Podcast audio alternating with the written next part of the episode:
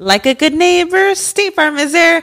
When you hear those words, you can feel good knowing that. State Farm is there to help you feel supported with the coverage you need for your car, your home, and even boats, motorcycles, RVs, and other things that matter to you. Now, let me tell you, girl, I don't got a boat, a motorcycle, or an RV, but State Farm covers my home and my car.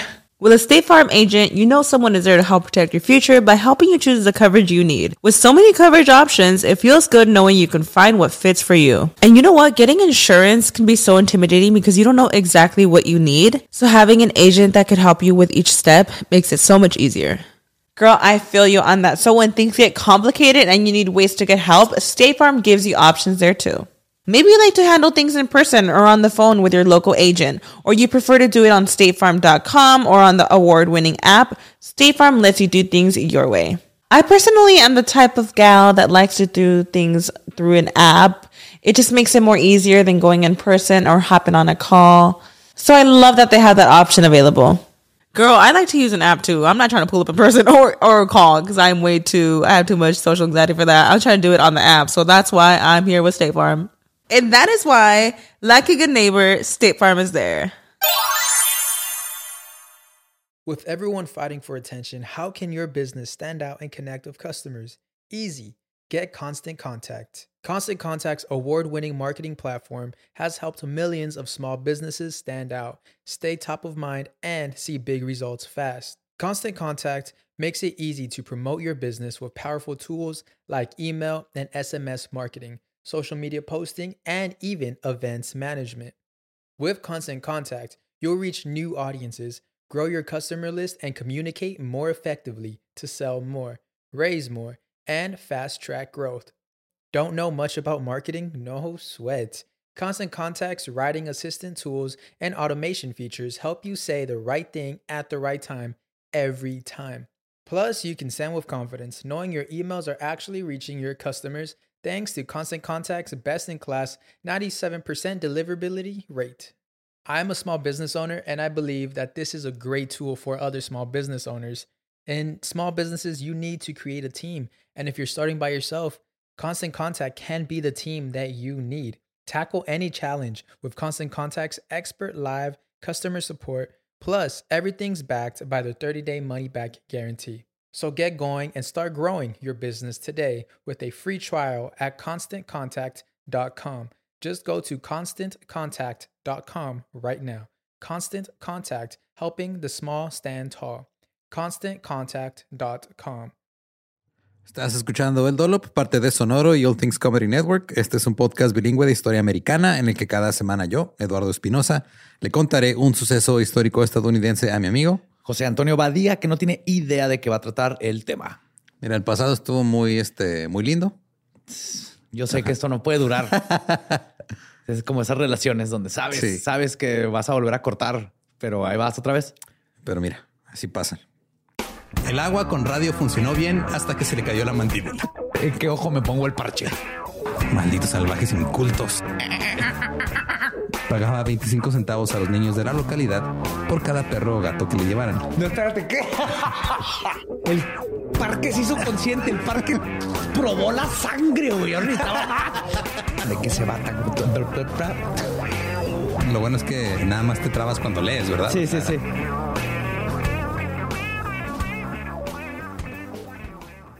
10 de agosto de 1930. Uh, casi mi cumpleaños. Eh, Pedro San Juan nació en La Habana, Cuba. Su padre, también de nombre Pedro San Juan, era un compositor clásico, director de orquesta y fundador de la Filarmónica de La Habana. Uh. Su madre era una profesora y escritora española. Cuando era niño, la familia de Pedro viajó a España y estuvieron ahí cuando estalló la Guerra Civil Española. Después de vivir años de guerra, escaparon por las montañas vascas y finalmente regresaron a Cuba en 1939. Luego emigraron a los Estados Unidos en 1941 y se establecieron en Carolina del Sur. Pedro estaba conmocionado por el trato hacia los negros en Estados Unidos. Sí, pues él viene de un lugar donde sí, o sea, es normal, ¿no? Exacto. Eh, no era como era la vida en Cuba. Él decía que los llamados blancos decentes, que se llamaban a sí mismos así, los decent white people, trataban a los negros como menos que humanos. No obstante, Pedro se convirtió en ciudadano estadounidense en 1947. Un día él estaba paseando por la ciudad con amigos de la preparatoria cuando estos amigos empezaron más a disparar hacia la parte negra de la ciudad, hacia el barrio negro, están ahí disparando nomás porque sí. What? Nomás por gusto, güey, porque pues es... ah, Nada, que estamos aburridos, güey. Sí. sí, o- si disparamos ahí en el ghetto, el de la nieve no, no llega. Vamos a disparar al ghetto. Entonces así que Pedro salió del auto y se fue caminando a su casa. Fue, están mamando, ahí nos vemos. Eh, pasó el tiempo y cuando Pedro tenía 26 años se desempeñó como oficial de inteligencia naval durante dos años en Alemania. Ahí conoció a su futura esposa, se casaron el 21 de junio de 1958. El padre de su esposa, su suegro, era un destacado experto en América Latina en el Departamento del Estado. Y Pedro decidió trabajar en el alcance latino para la campaña presidencial de John F. Kennedy en el 60. Entonces él fue, "Oye, yo me meto a la campaña, yo me encargo de este, que le llegamos a más latinos, va a estar todo chido. Todo va a estar bien chido. Todo va a Nada mal bien, puede ajá. salir. Son los con 60, John F. Kennedy. John F. Kennedy, tú vas a estar bien. Ajá. Nada Ah, puede tener esto. Sí. Nothing bad ever happens to the Kennedys. Esto fue cuando la Guerra Fría estaba en pleno apogeo. Ahora, finales de los 50 y principios de los 60 fueron una época turbulenta en África. Varias naciones se independizaron en estas épocas. Eh, de hecho, en el 60 eh, fue llamado el Año de África. Y la ONU también se vio afectada, porque ahora el equilibrio de poder estaba fuera de control, ya que el bloque de votantes africanos ya era aproximadamente un cuarto de la Asamblea General. Entonces, estos votos antes eran este, pues, hechos por gente blanca que estaba Ajá. colonizando estas cosas. Ahora no, ahora ya eran Yo tenía voz y voto en los Ajá, nativos. Exacto.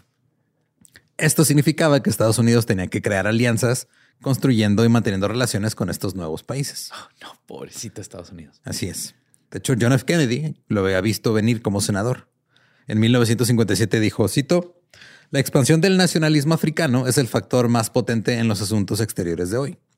Podemos resistirlo o ignorarlo, pero solo por un momento podemos verlo explotado por los soviéticos con graves consecuencias. O nosotros en este país podemos darle esperanza y liderazgo y así mejorar nuestra posición y nuestra seguridad. Entonces, en resumen, fue de, pues vamos a tener que aliarnos con los negros porque si no los rusos se van a aliar con ellos. Exactamente. ¿Y luego qué vamos a hacer? Ajá. Alguien lo va a hacer. Ajá. Esto se convirtió en gran parte de su plataforma presidencial en 1960. Otra gran parte de su plataforma eran los derechos civiles. Cuando asumió el cargo, se le olvidaron los derechos civiles. Pospuso la acción ejecutiva prometida sobre viviendas con asistencia federal y sobre la integración de la Guardia Nacional. O sea, él dijo, ah, lo primero que voy a hacer cuando entre al poder, voy a integrar la Guardia Nacional y voy a darles casas a la gente que, de color que no tiene dinero. Él se lo olvidó. Le dijo, hijo, ¿sabes qué? Es que tengo que hacer otras cosas. Güey, es que esas otras, otras cosas se llaman Marilyn Monroe. y si te distraes. Un poquito. Eh, de hecho, después dijo, no, este, que se iba a enfocar en una acción mínima de derechos civiles. Ya eso lo dijo públicamente. Este, y luego dijo que no había un partidario, perdón, de Kennedy. Dijo que había una creencia firme de que no había ninguna posibilidad de ap- aprobar un proyecto de ley de derechos civiles. Dijo, es que ya lo revisamos, no hay posibilidad, no se va a poder. No se puede. Ten- tenemos puras bics color rojo y para firmar necesitamos las negras y no, no hay, no hay, no hay, no hay. Así es. Desafortunadamente, el horrible racismo de Estados Unidos era un problema para los diplomáticos africanos que llegaban al país. Porque estos diplomáticos que venían de África ya no eran blancos, ya eran negros. Ghana, por ejemplo, se había independizado recientemente de Gran Bretaña. En 1957, el ministro de Finanzas de Ghana fue al restaurante de un hotel Howard Johnson's, pero le negaron un vaso de jugo de naranja por ser negro. Oh, De hecho, le dieron el jugo en un vasito para llevar y le dijeron que se fuera allá a, a la parte de afuera del hotel, se lo tomara allá solo para que no este, estuviera molestando a, a la, a la gente blanca decente. Exacto. Propia sus ojitos. Sí, no, sí te, te lo puedes tomar, pero aquí no, allá. Y ya, este, la camarera le dijo que no podía sentarse en una mesa porque, cito, aquí no se permite comer a las personas de color. Luego el presidente Eisenhower invitó al ministro de Finanzas de Ghana a desayunar en la Casa Blanca para compensar el flagrante, el flagrante racismo del país. Fue como que, ah, pues, mira, este, pues ven y toma de tu juguito aquí, güey. Ya. Aquí se puede en la Casa Blanca. Ajá, en la Casa Blanca te aceptamos como eres. Porque pues no nos queda de otra, porque si no van a llegar los rusos y te van a aceptar allá en... Sí, tome su juguito. ¿No quiere un cereal también de una vez? Sí, se me hace raro que vayas a un hotel a pedir un jugo de naranja. Pues, ¿qué más? Entonces el desayuno continental, güey, jugo de naranja, este... Pan tostado. Pan tostado Huevo. y huevo estrellado. ¿Sí va? Otro secretario diplomático africano conducía por Washington, D.C. cuando le dijeron, saca este auto de aquí, negro, aléjate o te lincharemos. Solamente quiero que estén conscientes de que cuando digo negro, en realidad es la palabra con N. Sí. Ajá. No, no le dijeron black No, necesariamente. No. Cuando el diplomático preguntó qué sucedía, lo sacaron del auto y lo golpearon.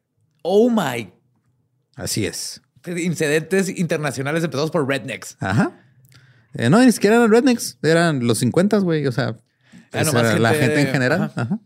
En 1959, a un embajador de Ghana también se le negó el servicio en la Ruta 40 de Maryland. La Ruta 40 era la carretera principal de entrada y salida de Washington, D.C. La Ruta 40, eh, este, de hecho, atraviesa 12 estados, me parece. Ajá. Es una carretera, pero es la, era la, la vía más este, directa para llegar a Washington desde, desde otros lugares. ¿Y estaba prohibida nomás para blancos? No que estuviera prohibida, sino que todos los este, negocios y todo lo que estaba ahí era súper racista, estaba súper segregado. Entonces, sí la podían usar, pero pues de vez en cuando te iban a golpear. Sí, sí, sí. No, y también por esos tiempos estaban todas estas leyes del sundown, de que habían pueblos en donde si te agarraban, de, eras alguien de color y te agarraban cuando se metió el sol, te podían matar. Y Exacto. La policía te puede arrestar. Y... Nomás porque sí, por sus Ajá. huevos. Se estaba ya empezando a notar el trato hacia los diplomáticos negros y esto comenzó a tener gran presencia en la prensa en 1960. El Washington Post escribió un artículo en agosto del 60 titulado DC es un puesto de dificultades para diplomáticos negros, porque tenían problemas para encontrar alojamiento, para encontrar lugares para comer. Y un diplomático africano dijo, cito, no tenemos algún afecto particular por los rusos, pero su imperialismo no es racista. Mira, son, unos- son unos hijos de la chingada, pero son buenas personas con cuestión de racismo. Mira, mínimos tratan parejo a la gente. Ajá. Sí, para A bien todo o para mundo mal. lo tratan culero, pero parejo. Y cuando los diplomáticos lograban encontrar un lugar para vivir, los propietarios les cobraban una tarifa más alta. En, noviembre de 1960, dos diplomáticos de Ghana fueron a un lugar de votación en Georgia para observar los procedimientos de la- una elección presidencial para ver cómo lo podían ellos establecer en su país. Ajá. Pero tan pronto como llegaron, los votantes blancos se molestaron. Se llamó a la policía y la policía les dijo a los diplomáticos que se vayan o habrá problemas. Luego, un policía empujó a uno de los diplomáticos fuera del edificio donde estaban haciendo las votaciones y medio lo golpeó ahí a empujones y digamos que lo empujó muy fuerte. ¿Que no sabes quién soy? No funciona aquí. Creo que No, este es el funciona. momento así bien justificado de decir, uy, que no soy un diplomático de otro país. güey. No les importa, güey. Damn. A finales de noviembre, el periódico The Oregonian informó que el presidente electo Kennedy y el Departamento de Estado estaban preocupados por el trato hacia los diplomáticos africanos. En particular en la política que era estándar en ese tiempo de no alquilarle propiedades a personas negras en Washington, D.C. Y a menudo llegaban los diplomáticos y les decían, güey, es que no alquilamos a negros. Punto. Ajá, y ya. Esto significaba que a menudo no podían encontrar lugares para vivir cerca de sus embajadas. No puede ser. En los, próximos meses se esperaba la llegada de unos 100 representantes de 16 nuevos países africanos. Y se dice que un diplomático pasó seis meses buscando un apartamento de dos habitaciones, pero no pudo encontrar nada que le quisieran rentar. Otro trabajador de la embajada africana, de una embajada africana, se instaló en un vecindario blanco, pero se tuvo que mudar porque le navajearon las llantas y recibió amenazas de muerte abajo de su puerta. Lo, lo- lo- lo- normal. Claro, es, o sea, güey, estamos tratando a la gente como la tratamos siempre. O sea, no sé por qué se, se están ahí. Este, sí, claro. O sea, vienen aquí, pues, son nuestras tradiciones. O sea. Aprende el lenguaje y aprende tu lugar. es lo que te piden cuando llegas a Estados Unidos. Que para empezar no tienen lenguaje oficial, pero bueno. ya. Eh, Kennedy escribió al secretario de Estado del presidente Eisenhower expresando gran preocupación sobre cómo esto se iba a reflejar en los Estados Unidos. O sea, Kennedy sí era como que pro derechos civiles, pero era más pro nos estamos viendo ridículos ante los... Eh, es lo que más le dolía. Ajá. Sí, o sea, neta le calaba más de que qué van a decir de nosotros. O sea, Sí, el mundo sí. y los rusos. De hecho, no quería que la situación de, de la vivienda y de los alquileres pusiera en peligro las relaciones de Estados Unidos con los países africanos. Así que la Junta de Bienes Raíces acordó a dar la solución a las solicitudes perdón, de vivienda de los diplomáticos el mismo trato especial que se les da a los miembros del Congreso. Dijeron, ok, está bien. Los vamos a tratar como tratamos a los senadores y los representantes. Y Los ya. vamos a tratar como personas. Les vamos a dar privilegio porque son de trabajadores del gobierno. Ajá. Diplomático de Ghana recibió una nota con este, o sea, que estaba, eh, el encabezado decía, querido jefe negro. Y la carta iba ahí eh, diciendo Forma que, de empezar, no mames. sí. Dear Chief, dearest Chief N-word. La, y la carta lo que estaba diciendo ahí es de que este, los negros no eran queridos en los Estados Unidos y al final estaba firmada por el, cito, conde August W. von Hohenzollern-Hofhofer, un estadounidense blanco para una Sudáfrica blanca. Eso es ya, eh, eso es echarle ganas, güey. Agarras el racismo de otro, de otro continente y lo te lo traes para acá y lo desde acá gritas que para allá también vamos a Sí, es de, ¿se acuerdan que acaban de independizarse de unos colonialistas culeros que los tenían ahí oprimidos de mi color? Ajá, pues así somos también. Aquí se chingan. Ahora, en ese momento, eh, Pedro San Juan ingresó al Comité de Derechos Civiles del subgabinete de JFK. Pedro se enteró de que un delegado africano ante la ONU una vez le habían prohibido la entrada a un restaurante en el aeropuerto de Atlanta. Lo que hicieron fue decirle, no puedes entrar al restaurante, pero ¿qué te parece si te llevas este panquito y este sándwich y comes ahí en el hangar, güey. Ahí sentado solo. Mira, ves, le das aquí la vuelta, hay unos platitos. Va a tener que quitar al perro. Ajá. Pero una vez que quitas al perro, se llama Rufus, aguas. Es escupe. ¿Y por qué el perro tiene mejor comida que yo? Porque es blanco con doradito. No quiere saber dónde tiene que comer el perro negro que tenemos. Es el labrador. vive en el techo, de hecho. Ah, de hecho, ese delegado ahora era el primer ministro de un país africano. Así que Pedro San Juan propuso crear una nueva oficina. Se llamaba Sección de Servicio del Protocolo Especial. Esta oficina trabajaba bajo la Oficina de Protocolo del Departamento del Estado, que son de los que se encargan pues, de toda la diplomacia y cómo recibir y tratar a la gente que viene de fuera. Su primer informe discutió cómo la discriminación contra los diplomáticos africanos y asiáticos era un problema eh, durante la guerra contra el comunismo güey, los tratamos mal durante ese pedo y fue un problema más grande que nada más negarle servicio a alguien de color. Les está hablando en su idioma, ¿no? También. Sí. Eh, y de hecho también dijo, miren, los diplomáticos solían pertenecer a clubes sociales en DC. Entonces ellos vivían aquí, este, estaban cerca de sus embajadas, eh, se iban ahí a jugar golf todos juntos y ahí es donde hacían negociaciones y hacían pláticas y todo. Y ahorita no se puede porque los clubes de golf y todo este pedo está segregado. Entonces, ¿qué hacemos? ¿Cómo le hacemos para que platiquen estos diplomáticos jugando golf? Dijo, pues ni pedo, vamos a tener que armar un club nuevo que no esté segregado. Oh, no, pobre Estados Unidos. ¿Por qué no pueden ser nomás todos blancos en el mundo? ¿Por qué es tan difícil? Oh, Jesucristo blanco, ayúdame. Ah, Pedro también recomendó que el Departamento de Estado determinara qué restaurantes no permitían a personas negras y les informara a todos los diplomáticos para que no pasara el momento vergonzoso su solución más este, práctica al momento, al momento fue de, mira, nomás dime dónde no nos van a dejar entrar, güey, para avisarles, porque qué pena. Wow. Esta lista se ampliaría también a tiendas, peluquerías y otros establecimientos públicos. Y también esta lista incluía hoteles en cada ciudad que sí aceptaban gente negra. Eh, después, una, una entrevista que dio San Juan para los archivos de historia oral de la biblioteca JFK, dijo, cito, el énfasis en África en la administración de Kennedy fue tremendo. Teníamos que hacer algo con África y ganar África para la democracia. Y mientras tanto, aquí teníamos a estos países enviando a estos diplomáticos a Washington. Nuevos diplomáticos que nunca antes habían estado en una misión diplomática. Lo primero que les pasó fue que los echaron de un restaurante o les negaron el acceso a un edificio de oficinas o fueron insultados y obtuvieron una imagen de Estados Unidos que era espantosa. señor presidente, tenemos un problema. Sí, dígame. Que perdimos un diplomático Resulta que se metió ahí a un a ver el algodón y, se lo pierdes un diplomata? Se metió y ya se lo quedaron, señor. Ya que no se había abolido hace como diplomático de Nigeria ya está ahí trabajando. ¿Qué vamos a hacer? Él nomás quería jugar golf. Ahora, basado en el eh, anterior incidente con el juego naranja en un Howard Johnson's en 1957, el presidente de Howard Johnson's, Howard Johnson, expresó su pesar. Claro. En marzo de 1961 al embajador de Sierra Leona, el doctor William H. Fitzjohn, no se le permitió ingresar a un restaurante de Howard Johnson's en Hagerstown, Maryland, que estaba a lo largo de la Ruta 40. Él había pensado, según lo que le dijeron, que Howard Johnson's ya era uno de los restaurantes que sí servía a los negros, porque ya está el, el, mismo Howard Johnson dijo, eh, sorry por el juego de naranja, güey, cáiganle todo bien.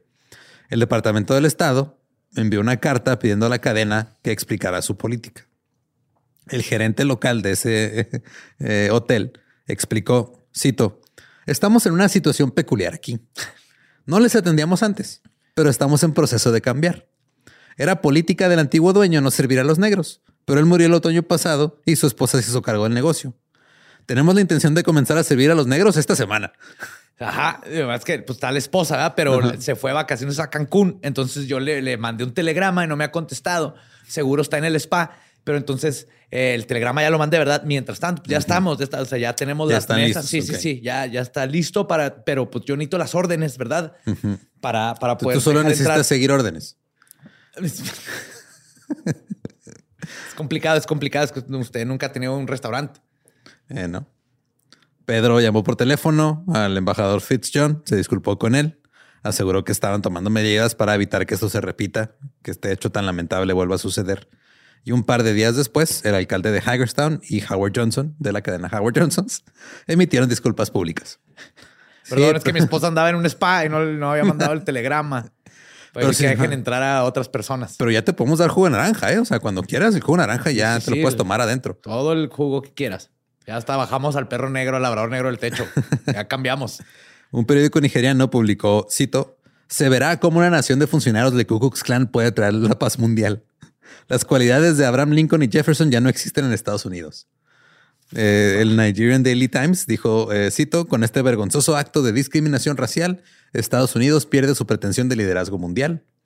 Y el West African Pilot escribió, cito, este acto de racismo contra Fitzjohn demuestra claramente que Estados Unidos es un país con una política racial completamente en bancarrota, un país que todavía vive en la edad oscura. Es que sí, güey. Es como estás en una fiesta tus amigos, vienen unas visitas y luego tus amigos un desmadre. es es así de, ay, güey, perdón. eh, no sabía que se iba a meter coca y te iba a ponchar las llantas, güey. Neta, no todos somos así, güey. No, no. O sea, sé que el 60% de los que están en esta casa traen un desmadre, ya se metieron coca y te- pero, pero qué, qué vergüenza, güey. Sorry. güey.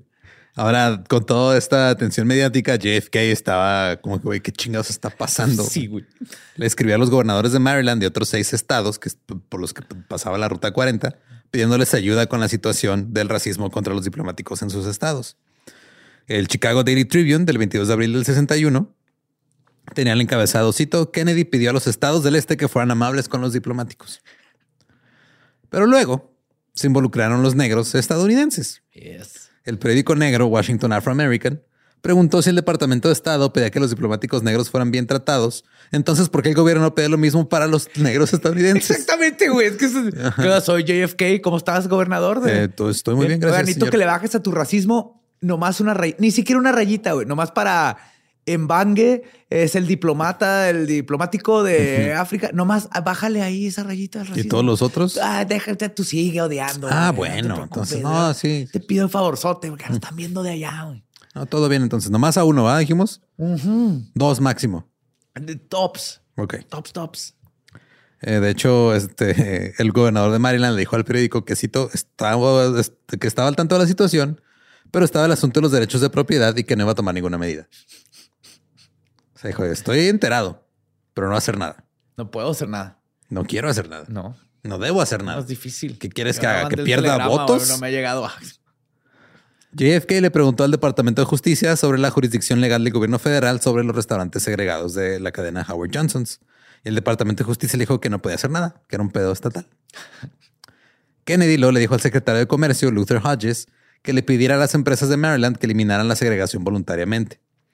Y JFK le escribió al jefe de la NAACP explicando que el presidente quería terminar con toda la discriminación, pero que al final era un asunto de los estados. Clásico. Entonces JFK le dijo a la Asociación para el Avance de las Personas de Color, mira, yo quiero, güey, pero pues no puedo. Yo siempre quiero que seamos mejores, pero pues a cada quien, ¿verdad? No, no me voy a meter ahí con el señor que no vende jugo de naranja. Luego enviaron a Pedro San Juan a Maryland para hablar con los dueños de los restaurantes y hoteles a lo largo de la Ruta 40. El dueño de un restaurante le dijo, cito, al diablo con las Naciones Unidas y al diablo con sus diplomáticos de color. Yo construí este lugar con mi sudor. Ahora vienes aquí con tu camisa limpia y tus pantalones planchados y me dices cómo manejar mi negocio. Vuelve a Washington y dile a Kennedy que pueda darles de comer él. Y tampoco me van a quitar mis pistolas, jajijos de su pinche madre. América número uno. Déjame ir por mi águila y vas a ver lo que te va a hacer. Dijo, no me quedaría un solo cliente si dejo entrar a esa gente aquí. Wow. Que es irónico porque no se está dando cuenta que esa gente, entre comillas, a la que está refiriendo, pues van a ser sus clientes, güey. Exacto. Entonces ese güey es dinero. Ajá. Hazlo por el pinche dinero, aunque sea. Otro dueño de un hotel le dijo a Pedro, cito, Llevo 13 años acumulando clientela. Tengo uno de los mejores restaurantes y moteles de la carretera. Conozco a la mayoría de mis clientes. Si ven a un negro entrar aquí o caminar junto a la piscina del motel en traje de baño, nunca volverían. En traje de baño, qué específico. Sí. Yo no tengo prejuicios. Pasar ahí en traje de baño todo brilloso con sus músculos. No, y si viene aceitado, olvídate. ¿eh? No, tío, bien grande, la ve, luego... Mm, ¿En qué estábamos? También digo, yo no tengo prejuicios. Pero si te siguiera la corriente y me abriera a los negros, me iría a la quiebra. Toda Yo no soy racista, pero todos mis compas sí. Y entonces, pues no quiero perder a mis compas. En este caso no eran sus amigos, dijo, todo, todos mis empleados son blancas. La mayoría de ellas son chicas del sur. Me dijeron que preferirían renunciar antes que limpiar para las personas de color. Soy tan patriota como cualquier otro hombre. Sé que lo que estás preguntando está en los mejores intereses del país. Pero ¿está preparado el gobierno para subvencionar las pérdidas de dos años? Porque la gente se va a tardar dos años en acostumbrarse. no. Sí, güey. Dijo, no, mira, si a mí el gobierno me da dinero para cubrir mis pérdidas de dos años, yo le entro, güey. Pues al cabo, en dos años la gente se acostumbra. Es que nacer estas pobres mujeres que ya no pueden trabajar. Y son dos años, claro. ¿Cuánto tardó la gente en acostumbrarse a Pepsi transparente? Como dos años. Más o menos. Es lo que ha tardado la gente en pues, acostumbrarse a la Pepsi no transparente. ¿Sabes a lo que me refiero, verdad? Claro. A la Pepsi de color. El senador estatal con más años de servicio en Maryland acusó a Kennedy de intromisión. Estás metiendo con los asuntos del Estado. Sí, no, no. Porque recordemos que según ellos esto siempre ha sido un asunto de derechos del Estado. Claro. Esto no se trataba de la esclavitud. No. No, no. Todo esto eran derechos del Estado. Está escrito ahí desde hace 200 años. También les dijo este senador a los dueños de los restaurantes que se resistieran. Les dijo, ah, o sea, se lo están haciendo, pero ustedes aguanten.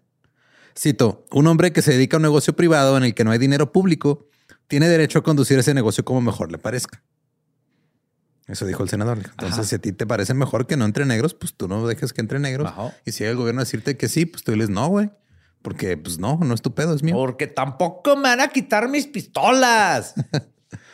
La oficina de protocolo de Pedro emitió otro informe que indicaba que los diplomáticos africanos pensaban que al gobierno no le importaba la segregación, pero que no tenían que, o sea, que ellos no creían que ellos tenían que cumplir con las leyes. Fue, ok, va, yo, yo entiendo que a ti te vale madre si están segregados o no. Pero son tus negros, güey, estos son los míos. O sea, los míos trátalos bien. O sea, tus negros quieres tratar mal, es tu pedo. Pero los míos y los de mi, país y todos los que estamos ahí, ah, no, es mínimo, a esos trátalos bien. Venimos de visita, güey. Una rayita, güey. Una rayita. Como diplomáticos e invitados, yo no sentían que tenían los mismos derechos y privilegios que todos los demás diplomáticos. En ese momento, la oficina de protocolo estaba ayudando activamente a los diplomáticos africanos a encontrar dónde vivir, pero seguía siendo igual de problemático y seguía tomando un chingo de tiempo. Era obvio que los propietarios inmobiliarios de Washington querían mantener a los negros fuera de las mejores zonas residenciales de la ciudad. La oficina vio que la única forma de cambiar esto era con nuevas leyes. Pero de todos modos, los diplomáticos eran de, güey, Washington está en la verga. O sea, vas ahí y está peor que nuestro país que tiene dos semanas de independencia. Sí, güey. Sin un futuro claro. Estamos mejor allá que aquí. Allá con el apartheid y todo, está más chingón, güey. Eh, la, oficina, la oficina de protocolo también quería establecer una playa para diplomáticos porque todas las playas que estaban cerca de donde estaban ellos estaban segregadas. Playa. Una playa, claro, para que pudieran ir a relajarse. Pero pues no pueden ir a relajarse eh, a un lado de gente blanca. Entonces, no, no, porque está el señor blanco. Es que vea lo vistos, así brillan bien bonitos. Es traje de baño. Piel, así toda como de ébano, y me hace sentir mal. Estamos. Ah, mira qué asco. Bien erecto el güey. Es que sí se maman maves. O sea, esa proyección de no pasan aquí en traje de baño y las muchachas este, no saben cómo reaccionar. Pues claro que saben cómo reaccionar, güey, pero no. Sí, no, las tengo que cuidar, esas muchachitas. Ajá. Porque once you go black. Eh, la oficina de protocolo también este, empezó a tratar de decirle a los diplomáticos, oigan, cuando les pase algo así, por favor vengan con nosotros y díganos qué pasó. No vayan con la prensa. Por favor. Por favor, nosotros nos arreglamos, no hay que involucrar a la prensa. Nos metemos entre, tú y yo, güey. No, no, hay por qué involucrar a tu mamá y a, los mejores amigos y a los primos. En, en, junio de 1961, Adam Malik Sow, el embajador de Chad, partió de Nueva York hacia Washington, D.C. Se detuvo en un diner el diner Bonnie Bray en la ruta 40 para tomarse una taza de café. Cuando entró al restaurante, una camarera le dijo, el restaurante no sirve a personas de su color, así son las cosas aquí. So explicó que ese hallazgo de discriminación no beneficiaría las relaciones de su país con África. Y ella luego le dijo que sacara su negro trasero del lugar. Oh my God. Así es. Así que So sacó su trasero negro del lugar. Y cuando un reportero le preguntó sobre el incidente un par de días después, la camarera dijo: Pues a mí me parecía un negro común y corriente. Yo no podía decir que era embajador. Es que para mí todos son iguales. No los distingo. Pues avisen, avisen que lo tengo que tratar bien, si no, yo lo voy a tratar igual que a todos. Ahora el gobernador de Maryland sí dio un paso al frente y dijo que lo que sucedió fue un insulto para todos en, en- en Chad y le pidió a la gente de Maryland que pusiera a su nación por encima de sus intereses personales. Mientras tanto, la Unión Soviética inició una campaña de propaganda sobre los incidentes racistas. Yes. Entonces, todo lo que estaba pasando aquí, los soviéticos eran de ven, güeyes son bien culeros, ¿eh? ¿Ya vieron? Digo, nosotros son culeros de otra manera, pero son culeros. Y este, el 29 de agosto de 1961, dos reporteros del periódico Afro American se vistieron eh, con smoking, mientras que un tercer reportero se vistió con una túnica y una corona con estampado de leopardo cubierta de gemas. Luego se dirigieron a la ruta 40 en una limusina prestada. Traían identidades falsas de un país falso llamado Gobán. Luego pasaron de restaurante en restaurante a lo largo de la ruta 40 para ver cómo los trataban. güey.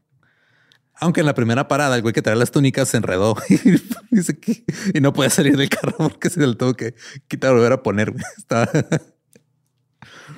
Ay. Cuando finalmente entraron al primer restaurante, la camarera los llevó a un comedor lateral y el propietario exigió saber de dónde eran. En el siguiente restaurante, que se llamaba Double T Diner, el gerente les pidió sus credenciales diplomáticas antes de servirles, diciendo que ese era lo que marcaba la ley estatal. A ver, es que por ley puedo odiar a todos los de color, menos a los de color diplomático. Entonces, Sí. saber si te puedo odiar o no. Básicamente, ya cuando le mostraron sus identificaciones falsas del país falso, que obviamente no iba a... Ni sabía, Ni sabía ¿cómo qué se pedo, sí. Este ya se puso a platicar con ellos y les dijo que leía National Geographic. y que tenía Ah, mucho contenido sobre África. Ay, África. conozco un chorro África, ahí el National Geographic, salen las, las- las boobies, salen, salen Ajá, así. sí, sin- son, son boobies ahí nomás. las traen ahí de afuera, ¿verdad? sí, Sí, sí, sí. Chis.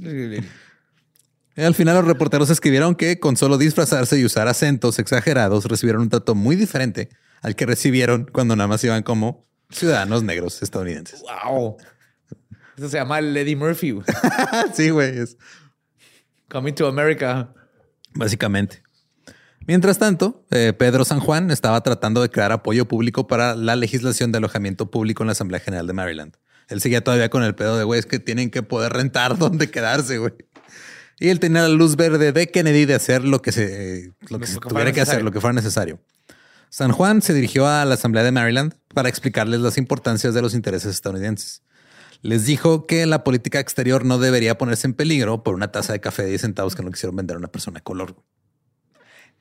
Dile eso al Mr. Josh. que tiene ahí generaciones y generaciones. Ajá. Así que San Juan desarrolló una estrategia, posicionar la segregación como una amenaza para la política exterior estadounidense y combatirla desde dentro del gobierno. Usó su posición para formar comités con funcionarios estatales y los presionó para que establecieran negocios que sirvieran a diplomáticos de color. Eh, y dijo San Juan después, dijo, yo solía usar el nombre del presidente en vano casi siempre. Llegaba y les decía, el presidente Kennedy piensa bla, pero pues nomás lo usaba. Sí.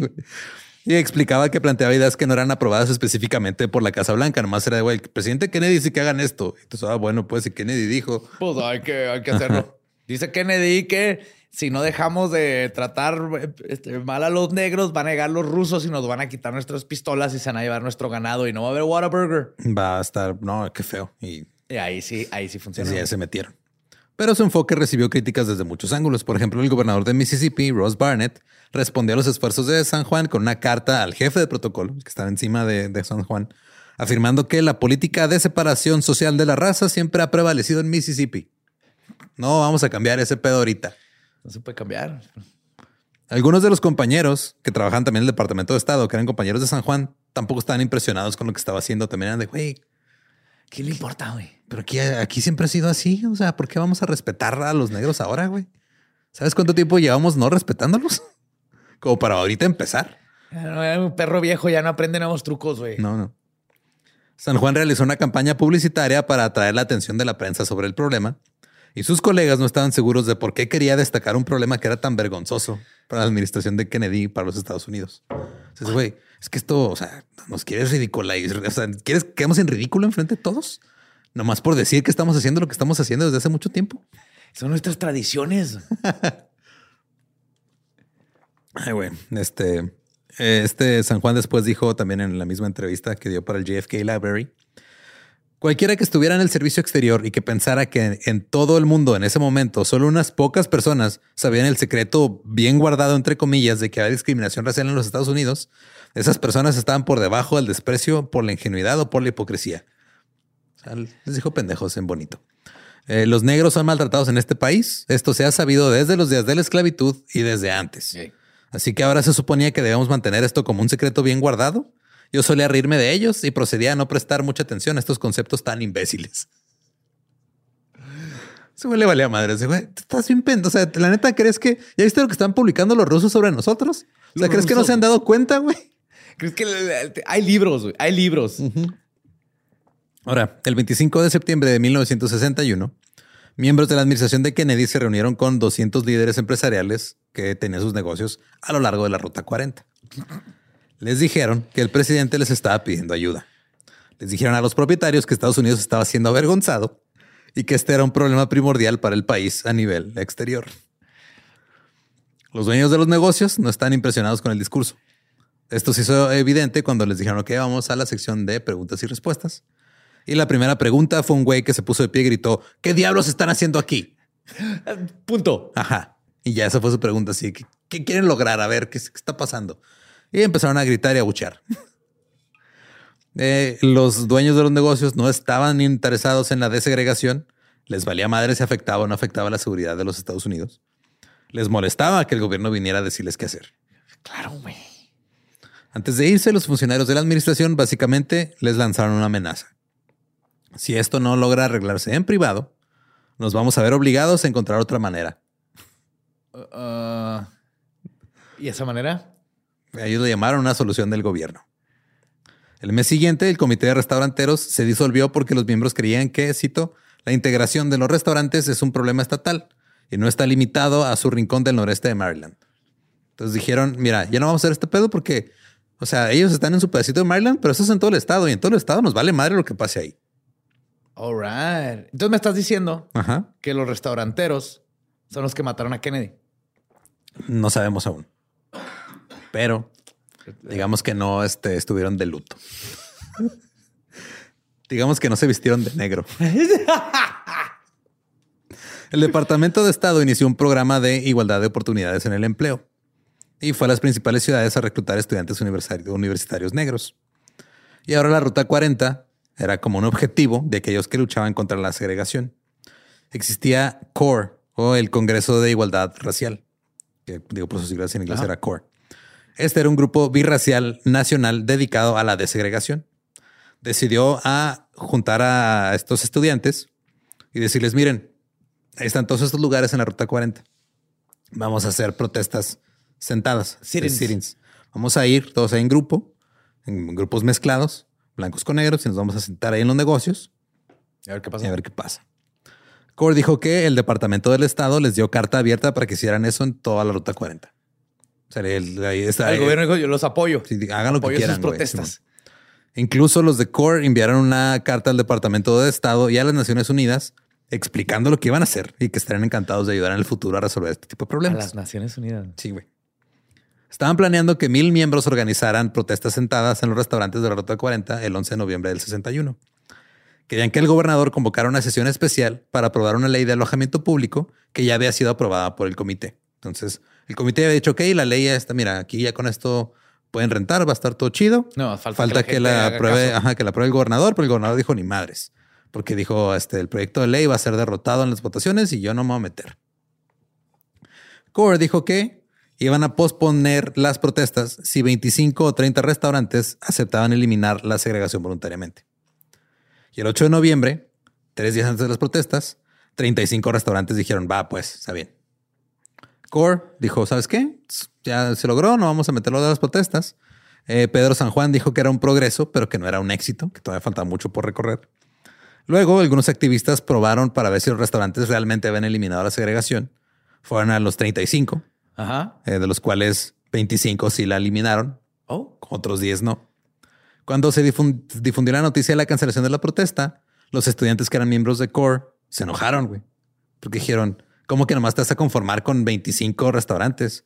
Que no queremos las de segregación total. Total, exacto. Entonces, el 11 de noviembre de 1961, cientos de estudiantes que ya este, fueron nomás por voluntad propia, ya, o sea, te- habían sido parte de CORE, pero ya CORE les había dicho, "No, no vayan. Y Sí, decían, ya "Güey, el clásico, la vale juventud madre", sí. diciendo esto está ya de la chingada, güey. Vamos a cambiar las cosas. Sí. Vamos a aventarles tantas gentes de color que se, se van a cansar de estarnos bateando hasta que digan, ¿sabes qué? Pásale por tu hash brown, pues. Así es. Cientos de estudiantes universitarios blancos y negros de todo el noreste acudieron en masa a Baltimore y Annapolis para realizar sus sit-ins con el objetivo de llamar la atención sobre los restaurantes segregados a lo largo de una de las rutas de viaje más populares del país. Frustrados por lo que vieron como una tibia respuesta federal a la discriminación, eh, recorrieron la región yendo de restaurante en restaurante, haciendo enojar a los clientes blancos y a los dueños de negocios que no querían cambiar sus prácticas racistas. De hecho, hubo guardias de seguridad uniformados que los estaban esperando afuera de dos lugares, eh, como que ya sabían que iban a ir. Les impidieron la entrada. El personal en otros dos restaurantes echó a los activistas antes de que llegaran al comedor. En total, 33 manifestantes fueron arrestados por participar en las protestas del 11 de noviembre. Por la mañana siguiente, la NACP de Maryland había rescatado a la mayoría de los encarcelados, fue pagó la fianza. Pero tres mujeres se negaron a salir. Ajá. Ellas adoptaron una estrategia que era cárcel sin fianza, que fue lanzada a principios de ese año por unos estudiantes que hicieron una protesta en Rock Hill, en Carolina del Sur. La idea era de que los manifestantes se iban a negar a pagar multas por ejercer sus libertades civiles. Claro, no tenían por qué. Sí, o sea, no, pagar no- algo no que tenemos no por qué estar en la cárcel. Ajá. O sea, este, y por lo tanto no tengo por qué pagarte la fianza. Así que la NACP se encargó de visitarlas todos los días, llevarles comida. De hecho, una de ellas cumplió 23 años durante el, mientras estaba tras las rejas, así que hasta le mandaron un pastelito Ah. y todo. Ahora, el 16 de diciembre de ese mismo año, Martin Luther King fue arrestado en Georgia y como que a la gente se le olvidó poquito el pedo de la Ruta 40. Eh, Pedro San Juan escribió un memorándum interno diciendo que Core había ayudado con la situación de la Ruta 40 y luego un escritor de discursos de la Casa Blanca lo llamó y le dijo que tenía, cito, compañeros de casa, de, de cama, perdón, espantosos. Básicamente le dijo, güey, deja de juntarte con adolescentes revoltosos que quieren igualdad. ¿Cómo te atreves?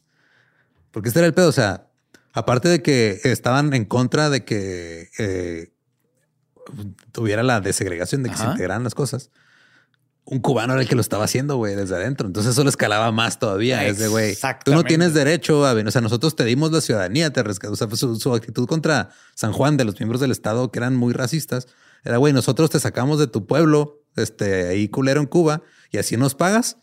Y veniste hasta acá desde una tierra que no es tuya. Ahora esta tierra que no es tuya llegó aquí igual que nuestros ancestros y todos estamos exactamente en el mismo punto. Ajá. ¿En qué estaba? Eh, sí, todo, todo bien. En febrero de 1962, el proyecto de ley de alojamiento público se presentó a la Asamblea de Maryland, pero fue bloqueado por los miembros este, segregacionistas. El Departamento del Estado siguió presionando. El gobernador convocó a una sesión especial. Pedro fue y les dijo a los segregacionistas que si no aprobaban el proyecto de ley, básicamente eran agentes de la Unión Soviética. Y este. Hecho.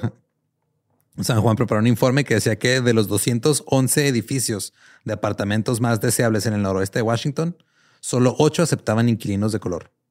Wow. Y por esos inquilinos de color eran solamente diplomáticos, güey. Nada más. Nada más.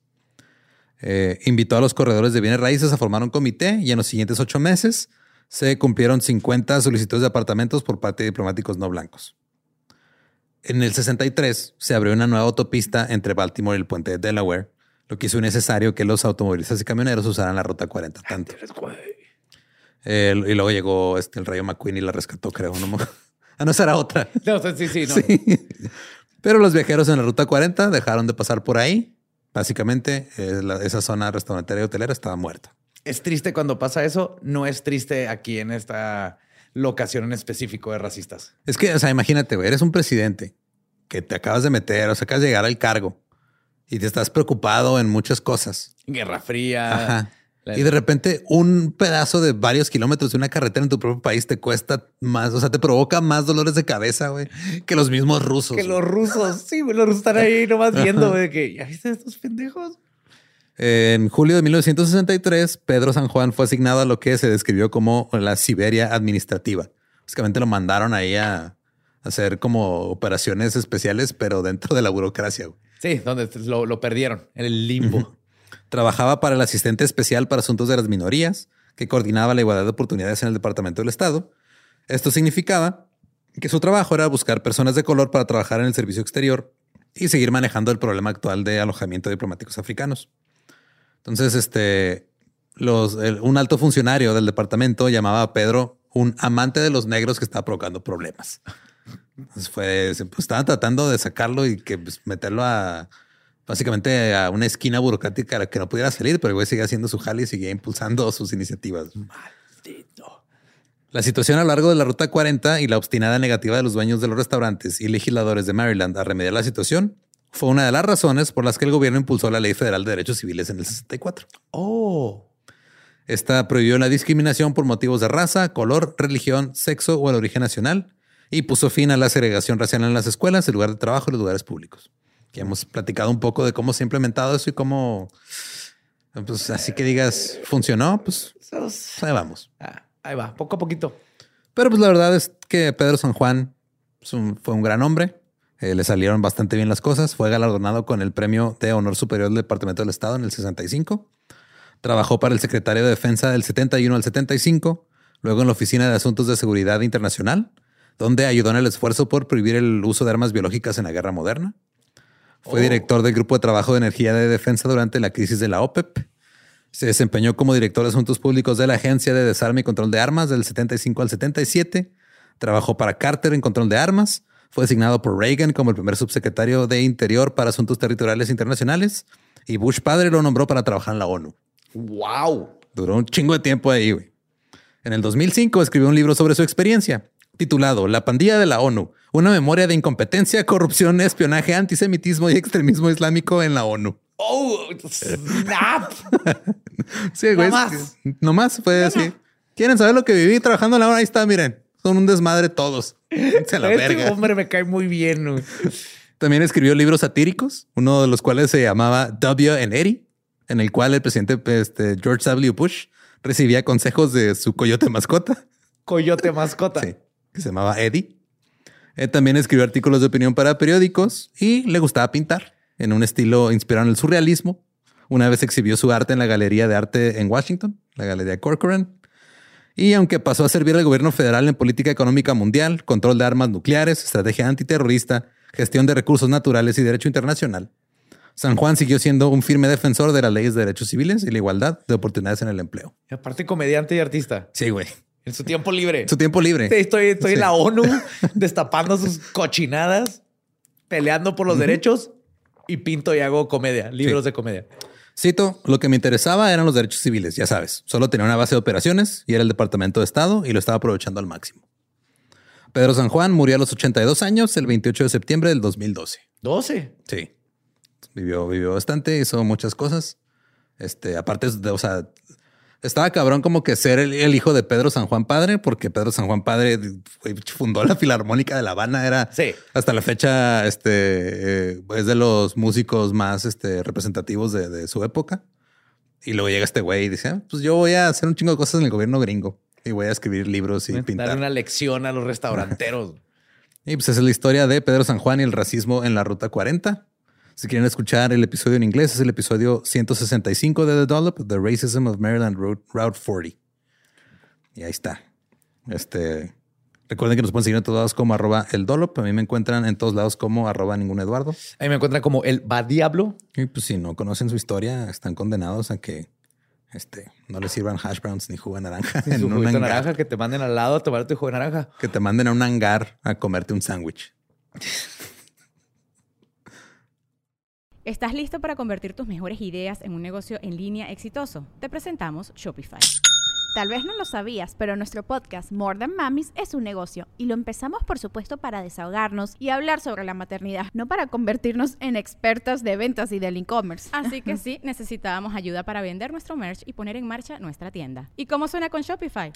Llegó otra venta. Shopify es la plataforma de comercio que está revolucionando millones de negocios en todo el mundo. Ya seas un emprendedor desde tu casa o desde donde sea, Shopify es la única herramienta que necesitas para iniciar, administrar y hacer crecer tu negocio sin dificultades. Con Shopify puedo gestionar pedidos, envíos y pagos desde cualquier lugar, brindándote toda la información y estadísticas de tus ventas al detalle. Regístrate para un periodo de prueba con tan solo un dólar al mes en shopify.com barra sonoro, todo en minúsculas. Ve a shopify.com barra sonoro para llevar tu negocio al siguiente nivel. Shopify.com barra sonoro.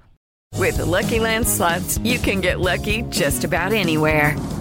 This is your captain speaking. Uh, we've got clear runway and the weather's fine, but we're just going to circle up here a while and uh, get lucky. No, no, nothing like that. It's just these cash prizes add up quick. So I suggest you sit back, keep your tray table upright, and start getting lucky. Play for free at LuckyLandSlots.com. Are you feeling lucky? No purchase necessary. Void where prohibited by law. 18 plus terms and conditions apply. See website for details.